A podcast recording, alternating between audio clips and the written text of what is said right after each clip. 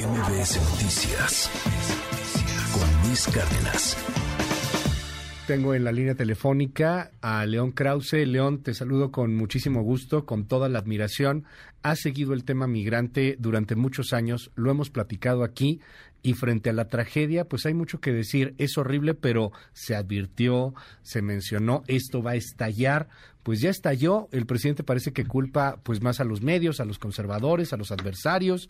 No creo que vaya a venir una renuncia pronto, ni siquiera de del mismo director del Instituto de Migración. ¿Qué dices? ¿Con qué reflexión nos quedamos frente a esto, León Krause? Luis, te saludo con mucho gusto eh, y yo yo te sumaría, Luis, porque francamente hemos hemos hablado de esto con nuestra audiencia desde hace mucho tiempo y con toda franqueza no siempre eh, nos han creído, eh, pero lo dijimos muchas veces a lo largo de los últimos años y sobre todo a lo largo de los últimos meses en función específica de la migración venezolana que estaba creciendo iba a ocurrir una tragedia. Iba a ocurrir una tragedia porque este tipo de cosas son, son eh, eh, inevitables cuando los recursos disminuyen, cuando el eh, Estado no tiene los recursos para atender como debe atender a una comunidad migrante que cruza México en números cada vez más considerables y a otra comunidad migrante que es expulsada de Estados Unidos y abandonada a su suerte en ciudades que no están preparadas para recibirlos en ningún sentido que vemos ahora, esa tragedia inmensa que marca a México internacionalmente y por supuesto marca al gobierno de Andrés Manuel López Obrador, era evitable, pero se volvió inevitable por la negligencia y el descuido.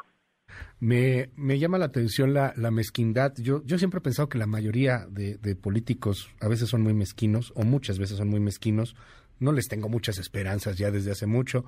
A lo mejor ya soy un poco amargado en ese sentido, querido León Krause pero escuchar a un Adán Augusto López, secretario de Gobernación, culpar ayer a un Marcelo Ebrard, empezar a jugar el ping-pong de las corcholatas porque me afecta, porque me daña, qué cosa. O sea, no, no sé si vaya a haber responsables reales, van a meter a la cárcel a lo mejor allá a los guardias, a los celadores, pero de ahí a los responsables reales, a una estrategia, a cómo nos doblamos frente a los gringos para generar esto y para tener estas cárceles y que tengamos el tercer país inseguro, pues creo que eso sí no va a cambiar. ¿Qué, qué lees de la política mexicana en ese sentido, del presidente, el secretario de Gobernación, del canciller? Pues todo es el poder por el poder y se debe entender así así nos ha enseñado también el presidente López Obrador, absolutamente todo lo que ocurre en México, de acuerdo con él, tiene que ver con él y con la batalla política. Evidentemente no es así, o no debería ser, eh, no debería ser así, al menos en un, en un, eh, eh, en un país con, con orden. Habría consecuencias inmediatas.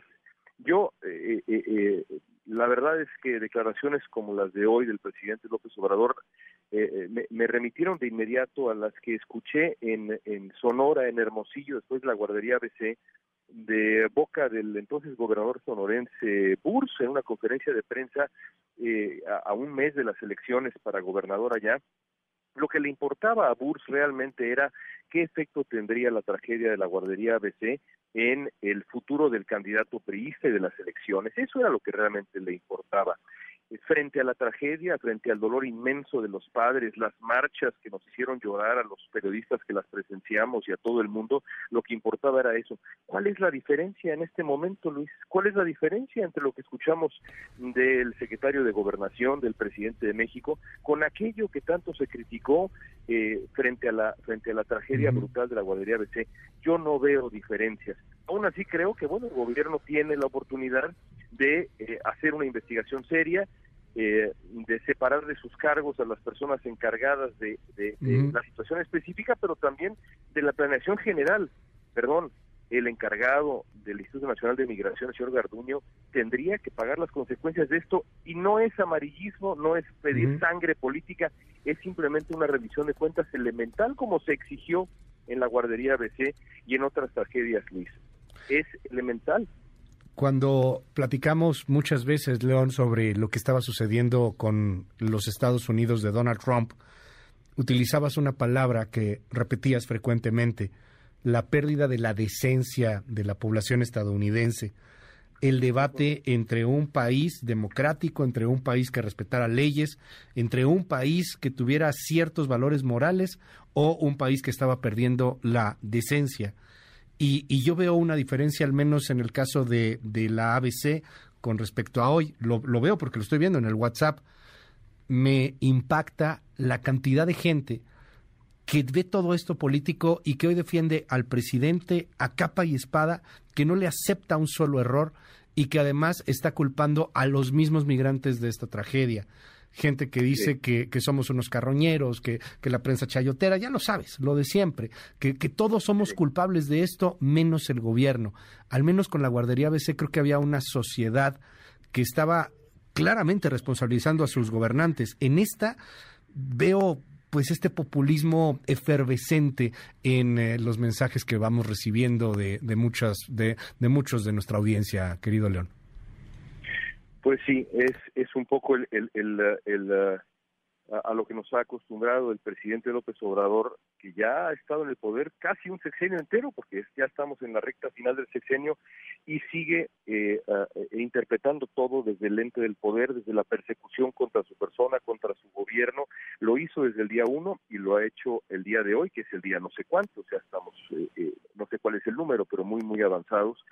Es, es una pena que así sea, Luis, porque él fue el primero en prometer un cambio moral, en prometer eh, que las cosas se harían diferentes, que frente a la tragedia se actuaría diferente porque iba a ocurrir una tragedia de una u otra manera y en este gobierno han ocurrido varias.